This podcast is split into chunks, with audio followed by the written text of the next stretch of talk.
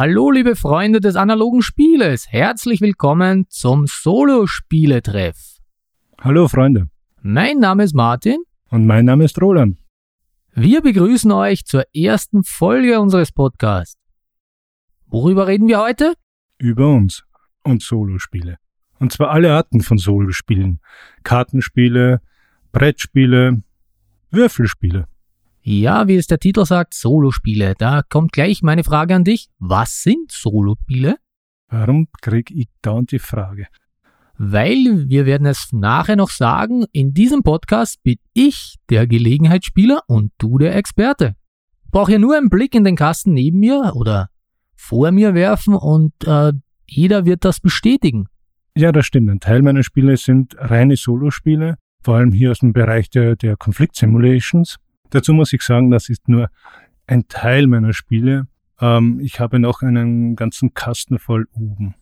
Sehr gut. Als du mich gefragt hast, ob wir einen Podcast über Solospiele machen, war ja meine erste Frage mal, was sind überhaupt Solospiele? Oder was sind für dich Solospiele? Der, das Spektrum von Solospielen ist ja mittlerweile recht groß geworden. Von den reinen Singleplayer-Spielen, also nur für einen Spieler designt, bis hin zu den Multiplayer-Spielen, die auf der einen Seite Koop sind und dadurch leicht für einen Spieler zu spielen, mit einem oder zwei Charakteren, oder auch die neuere Version, dass es einen Automatismus gibt, einen sogenannten Atoma, der Mitspieler oder Gegner simuliert. Sehr schön erklärt. Ich würde sagen, wir besprechen natürlich in diesem Podcast alle Spiele, die man auch alleine spielen kann. Das heißt, nicht nur Spiele, die ausschließlich Solo-Spiele sind, sondern auch äh, die verschiedenen Spiele, die einen Solo-Modus haben. Und dabei ist es natürlich egal, ob diese Spiele jetzt einen offiziellen oder einen inoffiziellen Solo-Modus haben. Ich finde beides sehr interessant. Ja, es gibt äh, sowohl inoffiziell als auch offiziell sehr gute und sehr schlechte Modi. Und ich denke, wir haben genug Material, um tausende von Folgen zu füllen. Sehr gut. Aber reden wir ein wenig über uns. Ich kann mich erinnern, als Kinder haben wir viele Brettspiele mit unserer Mutter und äh, mit den Großeltern gespielt. Genau, das stimmt. Ich kann mich da erinnern an Spiel des Lebens, das äh, meine Kinder erst letztens wieder gefunden haben. Oder Hotel. Schok und Co. ist mein Begriff. Oder StarQuest. Kannst du dich daran noch erinnern? StarQuest, natürlich. Ähm, einer spielte, glaube ich, den Bösen und die anderen waren irgendwelche Helden in glänzender Rüstung und äh, auf Raumschiffen unterwegs. Ich, äh, vielleicht, ich weiß ja nicht, ob das jetzt übertrieben ist, äh, Hero Quest im Weltall? Ich glaube, das war auch von äh, Games Workshop. Genau, Games Workshop in Kooperation mit äh, MB. Vielleicht ist dieser Vergleich aber nicht ganz richtig. Ich habe dieses Spiel seit Jahren nicht mehr gesehen. Ich glaube, es war sogar noch komplexer als ähm, zum Beispiel das Zero Quest. Was ich mir erinnern kann, die Anführer eines Trupps konnten verschiedenste Waffen aufnehmen und es gab auch verschiedene Waffenkarten dazu. Und auch bei den Gegnern wie den Dreadnoughts gab es, glaube vier verschiedene Waffenstationen, die man unterschiedlich ausrüsten konnte. Stimmt, wo, jetzt wo du es sagst, ich kann mich erinnern, die, richtig, die Waffen konnte man ändern. Und ich kann mich noch erinnern, da war, wir hatten so eine riesige Gegnerfigur. Ich glaube, das war eine Erweiterung oder dergleichen. Das war der Dreadnought, ja. Eine Erweiterung hatten wir, das waren die Elder. Egal, wir werden es nie mehr herausfinden.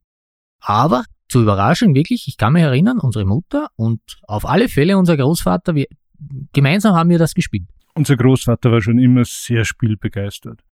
Er hatte damals noch mit 80 Jahren seine ersten Spiele selbst gezeichnetes Mensch ärgere dich nicht oder Mühle. Ja, genau, Mensch ärgere dich nicht. Tausende von Partien Mensch ärgere dich nicht unzählige Stunden mit einer kollegischen Großmutter. Ich glaube, das werden wir rausschneiden. Ich kann mich erinnern, wir haben damals als Kinder äh, viele Spiele in der Bücherei ausgeborgt. Genau, die sogenannte Spielothek. Beziehungsweise das waren ja eigentlich unsere ersten großen Schritte in die Spielewelt durch diese verschiedenartigen Spiele, die man dort ausbauen konnte. Äh, ganz neue Titel eben aber auch äh, Hero Quest oder Sherlock Holmes oder an das, was ich mich sehr gut erinnern kann, Stratego. Das habe ich komplett verdrängt, ja. Ach, Stratege und Risiko, das waren eigentlich mein Schritt in das Dunkle. Äh, der Schritt in die äh, Strategiespiele, in die Konfliktsimulations und der erste Schritt auch damit zu den Solospielen. Solospiele, da, das von dir erwähnte Sherlock Holmes Kriminalkabinett. Ich habe dieses Spiel geliebt. Ich äh, tue es heute noch. Vor ein paar Monaten ist äh, die deutsche Neuauflage Beratender Detektiv Sherlock Holmes rausgekommen. Aber das war eigentlich äh, eines der wenigen Solospiele. Denn damals in unserer Kindheit, in den 80er, 90ern, waren eher ja, Solospiele nicht so bekannt oder so beliebt, würde ich sagen. Mm, hier in Europa stimme ich dir zu. In, in Amerika, in den USA oder so, gab es dort schon frühe Solospiele wie Ambush oder so. Ähm, Internet gab es ja auch noch nicht. Also ja, man ist hier in Europa mit Solospielen ähnlich nicht gesegnet gewesen.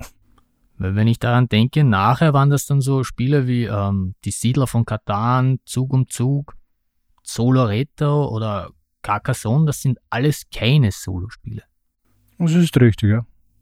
Aber in unserer Kindheit brauchten wir auch noch keine Solospiele. Damals hatten wir viele Personen, die mit uns spielten, richtig. Reden wir kurz darüber, welche Art von Spiel wir bevorzugen. Ich mag es ja am liebsten, schöne Stories zu erleben. Im Gegensatz zu mir, ich spiele hier lieber Konflikt-Simulations oder Strategiespiele. Ja, ich sehe da auch ein paar Titel, wenn ich da reinschaue. Zum Beispiel PI oder Robinson Crusoe. Robinson Crusoe ist zum Beispiel ein sehr guter ähm, Solo-Spieletitel. Da es ist ein 1 bis 4 Spiele Spiel und jeder hat hier einen Charakter, wobei man den Schwierigkeitsgrad variabel anpassen kann. Es gibt hier zum Beispiel Freitag noch und den Hund. Und wenn man zum Beispiel alleine spielt mit nur einem Charakter, nimmt man eben Freitag und den Hund mit.